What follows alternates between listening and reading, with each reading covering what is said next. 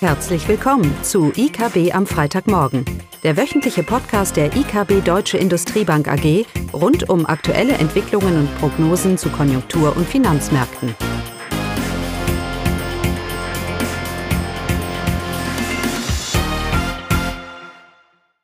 Willkommen zu IKB am Freitagmorgen mit Klaus und mir und unserem neuen Kollegen Marvin Kötting. Hallo. Hallo Marvin, schön, dass du da bist. Ja, in dieser Runde. Und wir haben gerade schon ein bisschen diskutiert. Ähm, es ist sehr schwierig für Volkswirte im Moment über irgendwelche Konjunkturdaten äh, zu sprechen, weil sie weiter immer noch ständig eher negative Botschaften senden. Und wir wollen ja nicht immer die hier die äh, die Botschafter von Depressionen sein. Aber das Bild ist nun mal, wie es ist, zumindest mal für Deutschland. Wenn wir uns äh, die USA zum Beispiel anschauen, da haben wir jetzt Earnings Season und die großen Unternehmen berichten richtig gute Ergebnisse.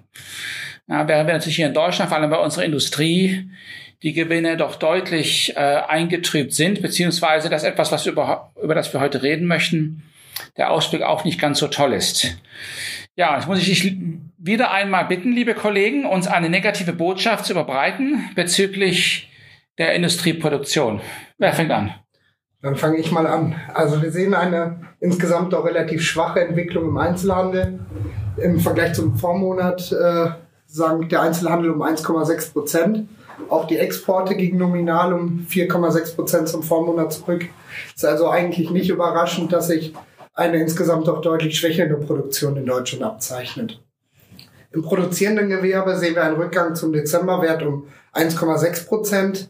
Treiber ist hier vor allem äh, die Bauwirtschaft. Äh, die ging um 3,4 Prozent zurück und das trotz der doch vergleichsweise ganz guten Witterungsbedingungen.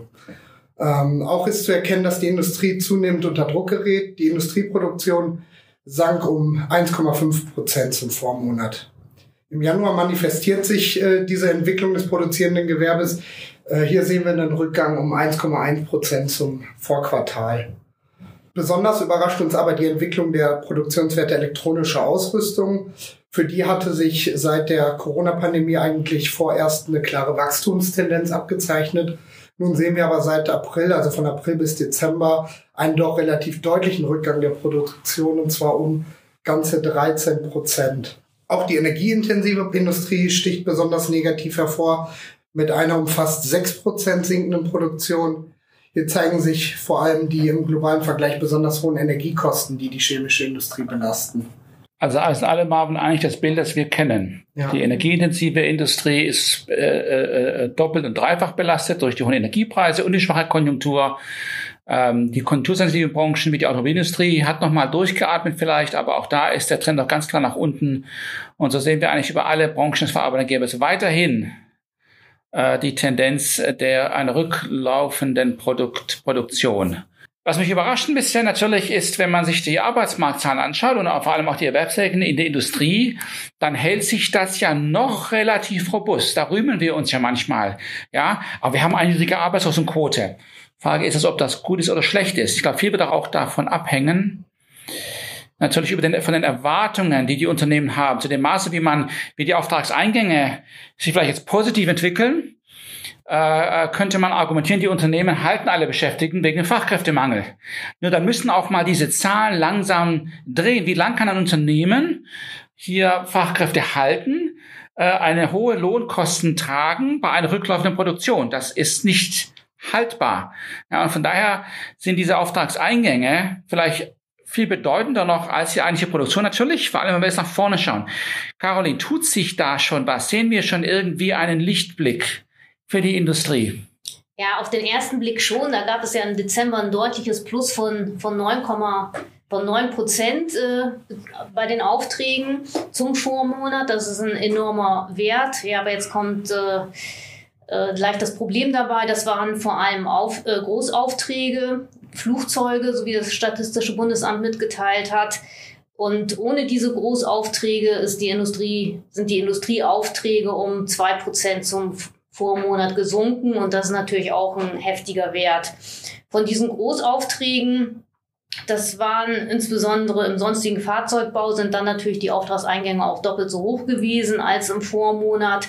Und das wirkte sich dann auch positiv auf Metallerzeugnisse, Herstellung von elektrischen Ausrüstungen, ja positiv eben auf das Gesamtergebnis auf. Hier gab es ein, ein deutliches Plus.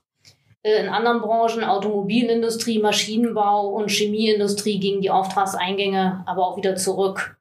Was bei den Großaufträgen weiterhin zu sagen ist, dass diese natürlich nicht schnell zur Produktion führen, sondern das wird sich langsam hinziehen über mehrere Monate.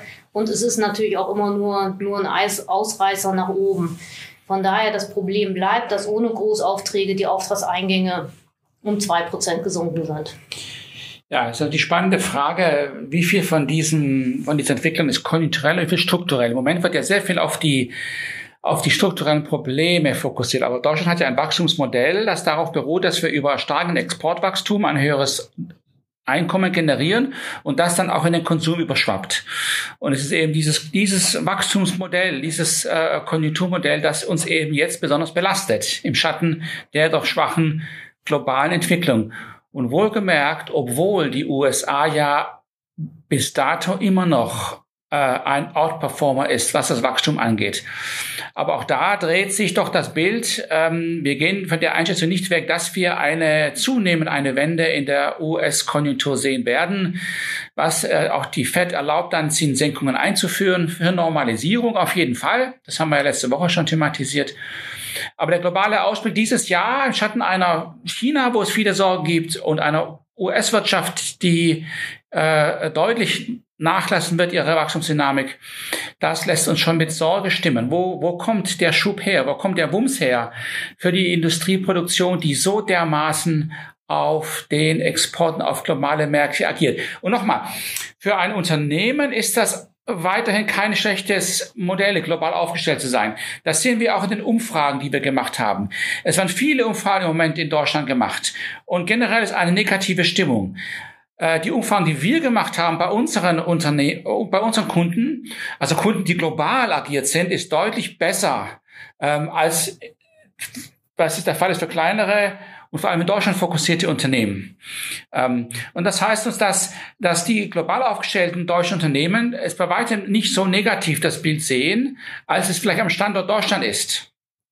Das ist ein, ein Aspekt, den wir positiv, äh, den wir positiv hervor doch hervorheben, ähm, her hervorheben möchten.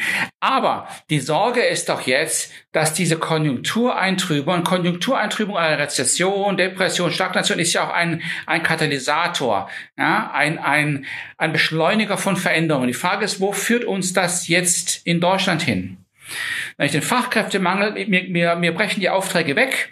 Ich habe aber diese Fachkräfte, die ich halten muss. Meine Lohnkosten steigen deutlich an. Meine Lohnstückkosten gehen durch die Decke, weil meine Produktivität runtergeht. Ich produziere ja weniger bei gleichem Bestand, weil ich die Leute ja halten muss. Ähm, hat dann zur Folge, dass meine Margen unter Druck kommen oder ich gebe die, die Kosten weiter durch höhere Inflation oder Preisschübe. So, aber wenn ich mir die Prognosen anschaue, dann sehe ich, die Wirtschaft schrumpft dieses Jahr und die Inflation kommt runter. Also Umsatzwachstum am Standort für den Standort Deutschland sehr, sehr überschaubar, nur ganz, ganz leicht positiv. Und die Margen, das wird die spannende Frage sein. Wenn die Löhne weiter so steigen und der Fachkräftemangel da ist und die Unternehmen die Kosten tragen müssen, werden wir deutlicher Margendruck sehen. Ähm, und das ist die Sorge, dass im weiteren Verlauf so eine Frage, wie lange kann ein Unternehmen so etwas durchhalten, bevor sie ihre Produktion äh, verlagert. Und da gibt es auch schon erste Anzeichen, haben wir auch in der Presse diese Woche, Caroline, auch gelesen. Mehr und mehr häufen sich diese Indikationen. Diese Fachkräfte kann man hier nicht halten und es gibt billigere Fachkräfte im Ausland, beziehungsweise ich fahre meine Produktion erstmal zurück, ich baue die Kosten ab und dann schaue ich, wenn es denn sich wieder die Erholung dann kommt und die mag sich ja durchaus hinziehen, kann ich ja vielleicht an anderen Standorten hier die Produktion wieder aufbauen. Und das ist jetzt die Gefahr, dass diese Konjunktureintrübung eigentlich strukturelle Aspekte mit sich bringt. Früher haben wir immer, hat man immer argumentiert, ich muss investieren, damit ich dann auch Arbeitsplätze schaffe. So das klassische Modell. Ja, auch die USA tickt so. Ja, was muss mehr investiert werden, mehr Wachstum, damit all diese Menschen und die Bevölkerung wächst, ja, Jobs kriegen. Ähm, in Deutschland kann man fast sagen, ist es jetzt irgendwie andersrum weil ich mir die teuren Fachkräfte im Schatten der Rezession nicht mehr leisten kann, baue ich sie ab. Äh, und dementsprechend ist auch der Investitionsbedarf in Zukunft am Standort Deutschland nicht mehr da, weil ich eine Standortverlagerung mit, äh, mit dabei habe. Das heißt, konjunkturelle ähm, ab, eine konjunkturelle Abkühlung, konjunkturelle Probleme schwappen jetzt über in strukturelle Entwicklungen und Dynamiken, die alles andere als positiv sind für den Standort Deutschland. Nochmal ganz klar unterscheiden zwischen einem erfolgreichen deutschen Geschäftsmodell eines Unternehmens, das global vernetzt ist, global produziert auch, ja, äh, und dem Standort und dem Standort Deutschland. Ähm, und das ist sicherlich eine Gefahr. Noch sehen wir es nicht in den Zahlen, äh, Caroline, die, ähm, was die ähm, Kurzarbeit angeht, oder? Nee, da sieht man wirklich noch gar nichts und die sind auch diesmal recht aktuell. Bis Dezember laufen die und da ist noch kein, keine Zunahme. Ja, das kann man jetzt positiv oder negativ ja. sehen. Positiv, weil die Unternehmen äh, sagen, brauchen wir noch nicht. Wir brauchen keine Kurzarbeit anmelden. Ähm, kann man auch negativ sehen, indem die Unternehmen sagen, wir sparen uns die Kurzarbeit, wir bauen einfach Kapazitäten ab. Ja, ich glaube, beides kann man in der Presse so ein bisschen, oder in der Presse kann man vor allem das Letztere wahrscheinlich, wahrscheinlich auch, ähm, auch lesen. Was heißt das jetzt für unsere, für unsere Konjunktur, äh, unser Inflationsbild eigentlich? Nun, die Prämisse ist natürlich, die schwache globale Nachfrage bringt Margen unter Druck. Darum haben die Unternehmen Probleme, aber meine Inflation kommt schön zurück. Also was unser Inflationsbild als IKB angeht, und wir sind ja hier sehr bullish, dass die Inflation deutlich schneller zurückkommt, runterkommt, nicht zurückkommt, mhm. runterkommt. Und dementsprechend die EZB hier auch ziemlich bald Gas geben muss, äh, würde jetzt erstmal dieses Bild so passen. Nur die Sorge ist natürlich da, was heißt das für den Standort Deutschland und noch viel bedeutender, wo stehen wir dann natürlich mit unserer Transformation der Wirtschaft? Nochmal, wenn das Auto nicht fährt, kann ich es nicht umlenken. Es ist so ein Dilemma, in dem wir sitzen. Ich brauche Wachstum, ich brauche Rentabilität am Standort Deutschland, damit ich ihn verändere. Äh, und genau das, und da genau da äh, tut uns jetzt die Konjunkturentwicklung äh, ähm, weh. Ja, äh, apropos Inflation. Ähm, wir haben eine gewisse Erholung gesehen. Was heißt Erholung? Wir haben einen gewissen Anstieg in den, in den Renditen gesehen. Wir hatten ja zu Jahresende äh, Bundrenditen, auch US-Renditen bei unter 4 Prozent. Jetzt sind wir wieder bei 4,1. Bundrenditen mal mit 2 ist wieder leicht angestiegen auf 2,3. Von den Hochsprung wo wir mal waren von 3 Prozent und von den, in den USA fast auf 5 haben wir uns deutlich entfernt.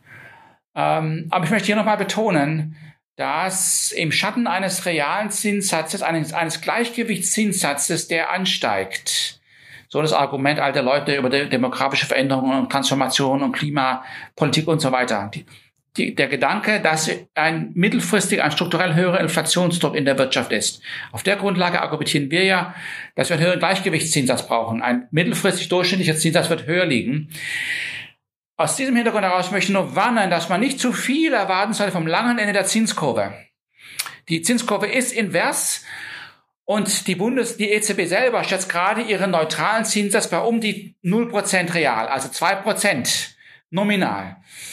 Da ist nicht so viel äh, Raum für zehn Jahre Bunds hier noch runterzukommen. Ich muss auch noch eine, eine Liquiditätsprämie und eine Zeitprämie noch einbauen. In diese, die Zinskurve ist, normaler, ist normalerweise ansteigend. Ja? Also Bundrenditen bei 2,3 plus, würde ich jetzt mal behaupten, langfristig. Aber am kurzen Ende ist da noch einiges an Bewegung und die Notenbanken, die EZB auf jeden Fall, wird sicherlich hier, hier, hier drehen. Ja, jetzt werde ich immer wieder gefragt, weil in vielen Präsentationen, äh, die ich gebe und so weiter, was müsste denn passieren in Deutschland, um es zu lösen? So die aktuelle, der aktuelle Deadlock die aktuelle Kombination von politischer, äh, ähm, ich will jetzt nicht sagen Unfähigkeit, aber aber aber die, ähm, so pa paralysiert. Die Politik ist ist ist paralyzed auf Englisch, ja. Äh, Bundesverfassungsgericht, schönes Beispiel. Eine Konjunktur, die gegen mich wirkt und alle strukturellen Probleme, die ich ja auch noch habe, sei es jetzt mittelfristiges Wachstum, Fachkräftemangel, Energiekosten, was immer. Ja, was müsste hier passieren aus dieser, aus diesem, aus diesem Teufelskreis. Liebe Kollegen, habt ihr irgendeine Idee? Come on, wir sind Volkswirte. Ich habe letztens gehört, woanders ist es auch nicht unbedingt besser. äh, doch, es ist woanders besser. In den USA ist es besser. Da sind die Energiekosten deutlich niedriger. da wird deutlich mehr investiert. Da fehlen vielleicht auch die Fachkräfte. Aber da habe ich einen Markt, der wächst. Von daher sehe ich zu, dass ich die Fachkräfte bekomme und investiere. Als Beispiel jetzt. Ähm, das ist ja kein, das ist ja kein, äh, kein, kein Argument. Ich denke, die Antwort, die Antwort liegt darin, wir suchen oft nach dem, nach der einen Schraube, die ich drehe. Und dann wird alles irgendwie besser. Ja. Äh, und ich glaube, dass es diese eine Schraube nicht gibt. Die Themen sind viel zu komplex. Und es, wir brauchen wirklich einen Kraftakt, ist auch so ein Begriff, der in Deutschland ja gern benutzt wird. Wir brauchen aber wirklich einen Kraftakt auf ganz breiter Front. Äh, aber es fängt damit an, dass ich mal eine Politik habe, die es auch erkennt, die Probleme und die sich auch hinstellt zu diesen, zu diesen Themen. Und da sind wir irgendwie, ich weiß nicht, ob wir da schon sind. Und das Dilemma ist ja, früher äh, mit den Reformen Agenda 2010 waren es die hohe Arbeitslosenquote, die die Regierung gezwungen hat, was zu tun. Die werden wir diesmal ja gar nicht sehen durch die ganzen Leute, die, die in Rente gehen.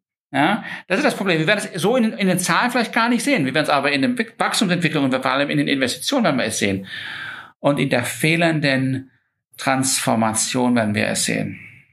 Und wir sehen es eigentlich schon länger in der allgemeinen Stimmung von Unternehmen hier am Standort Deutschland. Die ist schon länger, trübt sich die doch, äh, trübt sich die doch ein. Das heißt, wir, warten, wir, wir hoffen, wir warten auf die Auftragseingänge. Mhm da sich das Bild dreht. Aber ich behaupte hier, dass am Schatten der US-Wirtschaft und China wir keine kurzfristige Wende in diesen Zahlen sehen werden. Das wissen wir alle. Und dass das Jahr schwierig wird, wissen wir auch alle. Aber ich äh, mache mir hier nur Sorgen über den mittelfristigen Ausblick, der sich daraus ergibt, vor allem was die Transformation angeht. Denn die findet einfach nicht ausreichend statt. Boah, jetzt haben wir auch viel geredet. Ja. Schon 16 Minuten. Gut, dann wollen wir den unseren Hörern nicht, nicht länger, ich will nicht sagen zumuten, aber belasten. Schönes Wochenende. Dankeschön. Tschüss. Tschüss. Das war das wöchentliche IKB am Freitagmorgen. Sie wollen immer über neue Ausgaben informiert bleiben? Dann direkt den Podcast abonnieren. Oder besuchen Sie uns unter www.ikb-blog.de slash podcast.